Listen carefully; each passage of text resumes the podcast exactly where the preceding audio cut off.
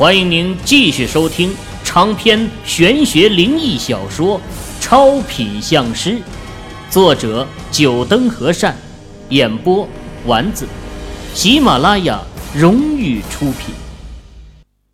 第一百零五集，秦宇觉得自己还是有些粗心呢。这样的他能否照顾好俏俏，他自己心里都没底。好在俏俏比较乖巧，很多时候都不要他去操心。不到十岁的孩子就能很好的打理自己的生活。哎，俏俏，为什么不把衣服换了，穿新衣服呢？提着几个衣服包装袋的秦宇牵着俏俏的手从童装店里出来。秦宇疑惑。为什么俏俏不愿意把身上的这件已经泛黄的衣服给换掉，还要穿在身上？这是奶奶给我买的。俏俏小声的说了一句。秦宇听后神情一暗，摸了摸俏俏的小脑袋。走，哥哥带你去买娃娃。秦宇看到离他们不远的对面。就有一家卖儿童玩具的精品店，当下带着俏俏朝对面的店面走去。对于这店面上的英文牌子，秦宇是不认识的，不过看样子应该是挺高档的。当然，秦宇刚有五百万进账，这腰包里有钱，也就不在乎这些了。一个娃娃再贵，想来也不会贵到多离谱。这第一次给俏俏买礼物，自然也要买好一点的。俏俏站在店门口，有些害怕，不敢往里走。那干净亮丽的地板，还有那看起来就很有档次的地摊儿，让她有些畏缩。和奶奶到处奔波的这几年，她没少受一些人的白眼小小年纪的她就明白。有些地方不是他这样的穷孩子可以进去的。没事，跟哥哥进去。秦宇鼓励着俏俏，给了他一个笑容，俏俏这才敢迈进这家玩偶专卖店。欢迎光临。门口的售货小姐的声音让俏俏吓了一跳，小手又不自觉的攥了攥秦宇的手。感觉到俏俏的紧张，秦宇想了一下，索性将俏俏给抱了起来。俏俏，这个玩具熊怎么样？喜欢吗？看到俏俏的小眼睛一直盯着前面架子上的那个毛茸茸的玩具熊，秦宇抱着俏俏走到玩具熊的货架前，朝俏俏问道：“喜欢？”俏俏脆生生的回答。小眼睛闪着喜爱的光芒，秦宇看到俏俏的表情，将俏俏从怀里放下，又从货架上拿下玩具熊，塞进俏俏的怀里。这玩具熊差不多有俏俏人那么高，俏俏的小手却是无法将它抱住，而且这玩具熊也不轻，俏俏一时没抱住，整个人压在玩具熊的上面。呵呵，俏俏，你把这熊抱到那收银台那姐姐的位置去，哥哥就把它买下来，当做奖励咱们俏俏力气大，好不好？听到秦宇的话，俏俏的小脸儿闪过亮光，努力的用粉嘟嘟的小手将玩具熊给拉起来，想要抱，却怎么也抱不动，气馁的嘟起小嘴。俏俏做出了一个让秦宇瞪大眼睛的动作，只见俏俏双手抓住玩具熊的耳朵，竟然就在地上拖着玩具熊朝收银台走去。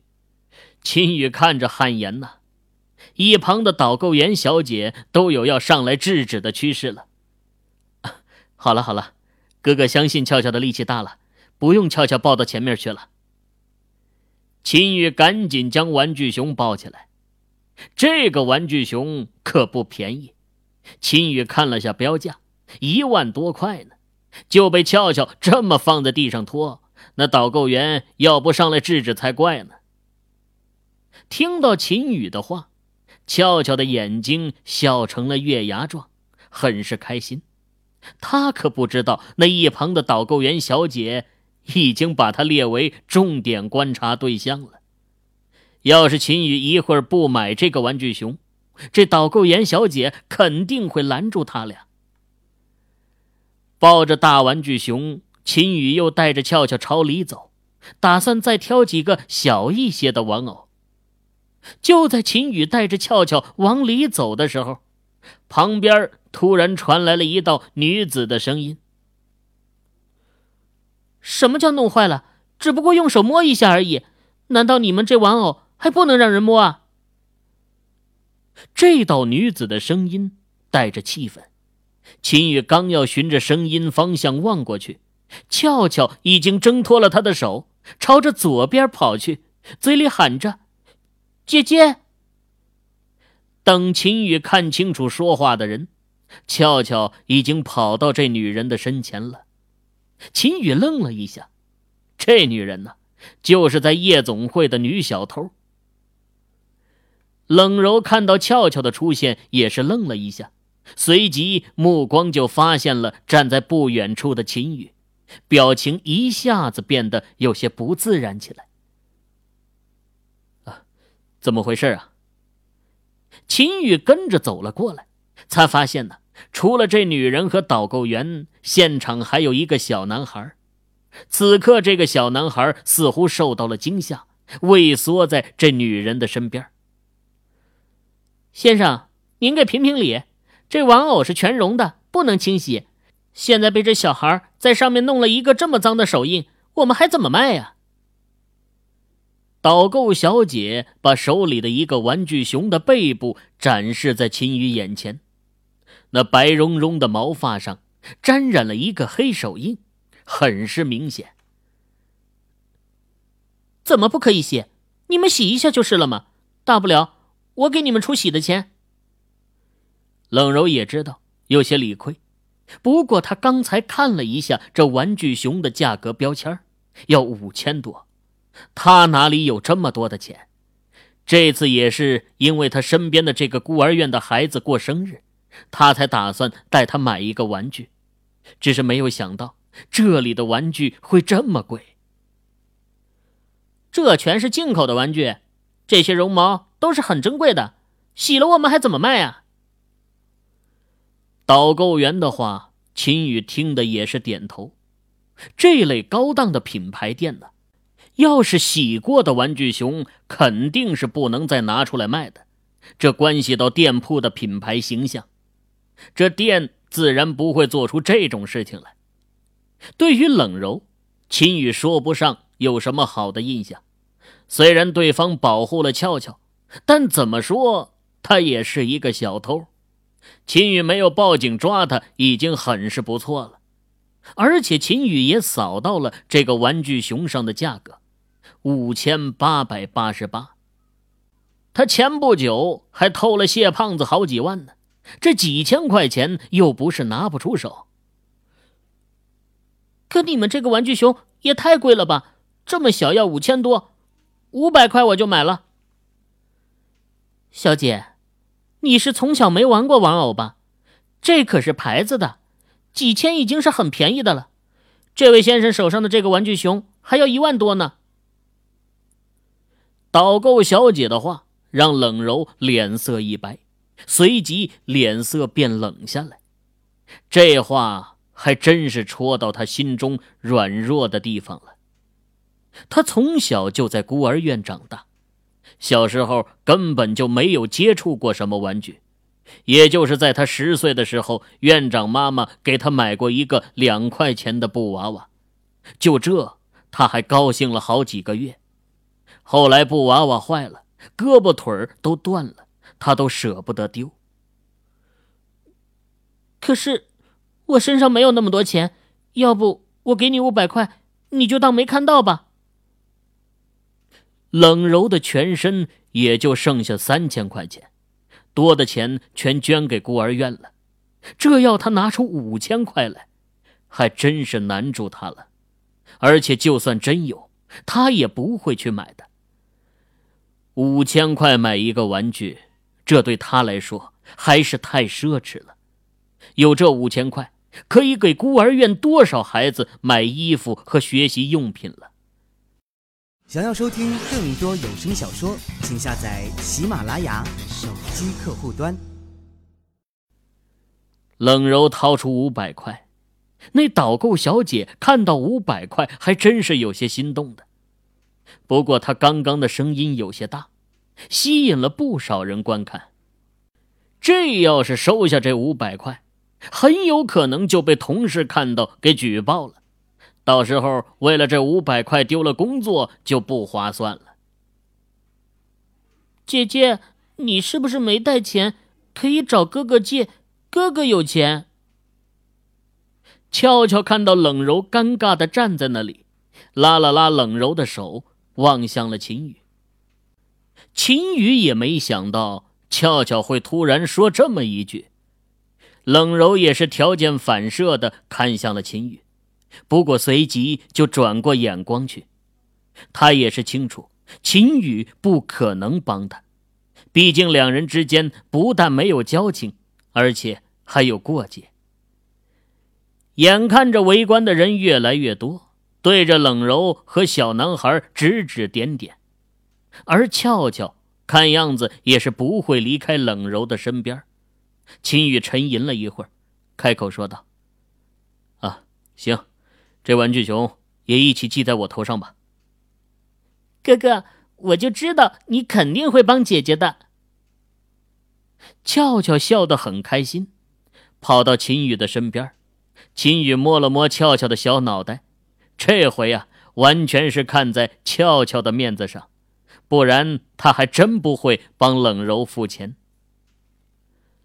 等带着俏俏到前台刷卡付账后，出了这玩具店。秦宇发现冷柔带着那个小男孩也跟了上来。怎么，还有事吗？秦宇皱眉，这女人不会是看到刚刚哥们给她付了钱，又想在身上捞一笔吧？这次，这次的事情多谢你了，这钱等我赚到了会还给你的。冷柔低着头扭捏了半晌。才抬头朝秦宇开口说道：“哼，赚，继续去靠那个赚钱，还是找份正当的工作吧。”秦宇不屑的嘲讽道：“你。”冷柔被秦宇的话给呛到了，表情气愤的盯着秦宇，可又说不出反驳的话来。俏俏，咱们走了。俏俏似乎也感觉到了秦宇和冷柔之间的火药味儿，小脸皱起来，显得很是纠结。一个是最疼他的哥哥，一个也是他最喜欢的姐姐。俏俏的小脑袋都不知道该怎么办了。不许你看不起冷姐姐，你是坏人！这个玩具熊还给你。一直躲在冷柔身后的小男孩。此刻，小脸上却是充满了愤怒，将手中的玩具熊砸到秦宇的身上，一副气汹汹的样子。我哥哥才不是坏人呢！秦宇还没来得及反应，俏俏就帮着秦宇反驳了，可爱的小脸露出不满，大眼睛瞪向那个小男孩，小男孩也不甘后退，回瞪着俏俏。两个小孩就这样互相瞪着对方。秦宇笑了笑，他自然不会和一个小孩子计较，将俏俏拉回身边，就打算离开了。他也只是好心劝一句而已。冷柔要干什么，他管不着，也没那个闲心去管。只是有点可惜，这么漂亮的姑娘却不走正道。不管你怎么看了，我所做的一切都不是为了我自己。就在秦宇转身的一刹那，冷柔突然出声说道：“秦宇疑惑的转过头看向冷柔，不知道他这话里的意思。”“浩浩，咱们走。”冷柔没有再解释，牵着小男孩的手转身离开了。秦宇看着冷柔的背影，沉默了一会儿，突然出声喊道：“我这里有一份工作，工资不是很低，你愿不愿意干？”工作。冷柔回过头，双瞳盯着秦宇，目光有些别样的寒意。哼，找个地方，我和你详细的说吧。前面不远处就有一个咖啡店，秦宇先前路过那里。冷柔考虑了一会儿，没有拒绝，牵着小男孩跟着秦宇走进了咖啡店。是这样的，我可能要离开广州一段时间，但又不方便带着俏俏。我看俏俏对你很有好感，所以我想请你帮我照顾俏俏一段时间。这段时间我会支付你工资的。这是秦宇刚刚想到的，他确实不方便带着俏俏返校，可把俏俏交给其他人，恐怕俏俏又会以为他要抛弃他。照顾俏俏，那他的父母呢？冷柔看了一眼在隔壁桌子上玩着玩具熊的俏俏，小孩子脾气来得快，去得也快，这一会儿啊。俏俏和那个叫浩浩的小男孩，两人就在隔壁桌子上玩起了玩具熊，一点也看不出，就在一会儿前，两人还互相仇视呢。俏俏不是我亲妹妹，她唯一的亲人前几天去世了，现在由我来照顾她。孤儿，冷柔看向俏俏的目光更加的柔和，在夜总会的时候。他就对俏俏很有好感，小女孩不但长得可爱，而且也聪明机灵、懂事儿。现在知道小女孩和他一样也是孤儿，对于俏俏的喜爱就更长了一分。你就放心把俏俏交给我，你难道不怕我是人贩子？冷柔盯着秦宇问道。所以，我需要知道你的信息。你的名字、住址，还有你的家庭，这样我才放心让你照顾俏俏。不过我给你开的工资也不会低，一个月六千，俏俏的生活费我会另外算。六千，差不多是广州的中等工资了。秦宇觉得不算低了，而且俏俏另外的生活费他还额外计算，这一个月差不多也接近一万块了。我的身份告诉你，你也不会放心的。我也是一个孤儿，一人为家。你放心将俏俏交给我。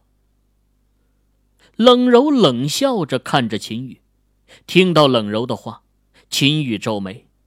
如果冷柔是个孤儿，他还真是不放心将俏俏交给对方。要是冷柔起了歹心，等自己回来，想要找人都找不到。毕竟没有家庭的羁绊，国家这么大，冷柔随便躲到某个城市，他也找不到他。不对，你要是孤儿，那这个小男孩是？秦宇突然想起，旁边这个叫浩浩的小男孩可是喊着冷柔姐姐的。我在孤儿院长大的，浩浩也是孤儿院的孤儿，今天是他的生日。我带他出来，想要给他买个玩具当做生日礼物。冷柔淡淡的开口，话音落到秦宇的耳中，让秦宇的神色一变，深深的看了眼冷柔，眼神中带着疑惑：“是不是觉得我这种偷人钱财的人，就该是那种好吃懒做、为了享受生活的人？”我要是为了享受生活，以我的容貌，只要招一招手，无数的有钱公子哥就会自动送上来。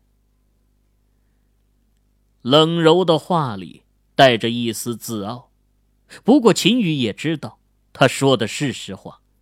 以他的相貌，就算是给有钱人当小三儿，这辈子也不用愁吃穿了。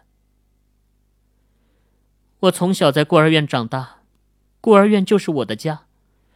我十六岁的时候，初中毕业就进入了社会，摆过地摊儿，当过销售。不管我销售什么产品，我的业绩总是第一。可是，这都是因为我的容貌给我带来的。那些买我东西的客户，只不过是看上了我的样貌，甚至有的直言说想要包养我。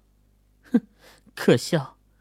我那时候还没有成年，男人真不是什么好东西。冷柔最后一句话让秦宇颇为尴尬，他也算是男人中的一员了，偏偏冷柔的话他还没法反驳，这是现在社会很常见的现象。我的学历不高，大公司进不了，技术性的活儿也不会干，不怕你笑话。我初中毕业后，当时连电脑打字都不会。一个才十六岁的初中毕业的小女孩，又能干什么呢？就这样零零散散的打了几年工，挣的钱刚够给自己生活而已。这社会真的是不公平，有钱人潇洒享乐，还有花不尽的钱，而像我们这样的，累死累活，却赚不到几个钱。有一次，孤儿院的一个小孩得了白血病。需要三十万手术费，可当时整个孤儿院靠社会的捐款，也只是才筹了十万块，远远不够手术的钱。钱不够，医院根本就不会给孩子做手术。当时，我每天晚上都会去夜总会卖酒，我亲眼看到很多有钱的公子哥，一晚上挥霍几十万，眼睛都不眨一下。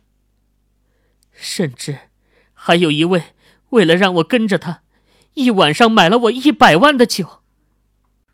光那卖酒的提成，我就赚了四十万。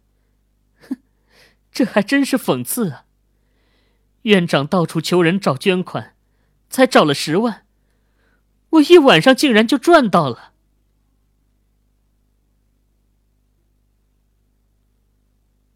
各位听友。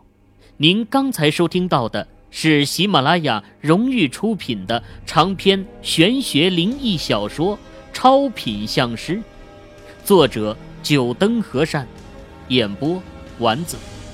更多精彩有声书尽在喜马拉雅。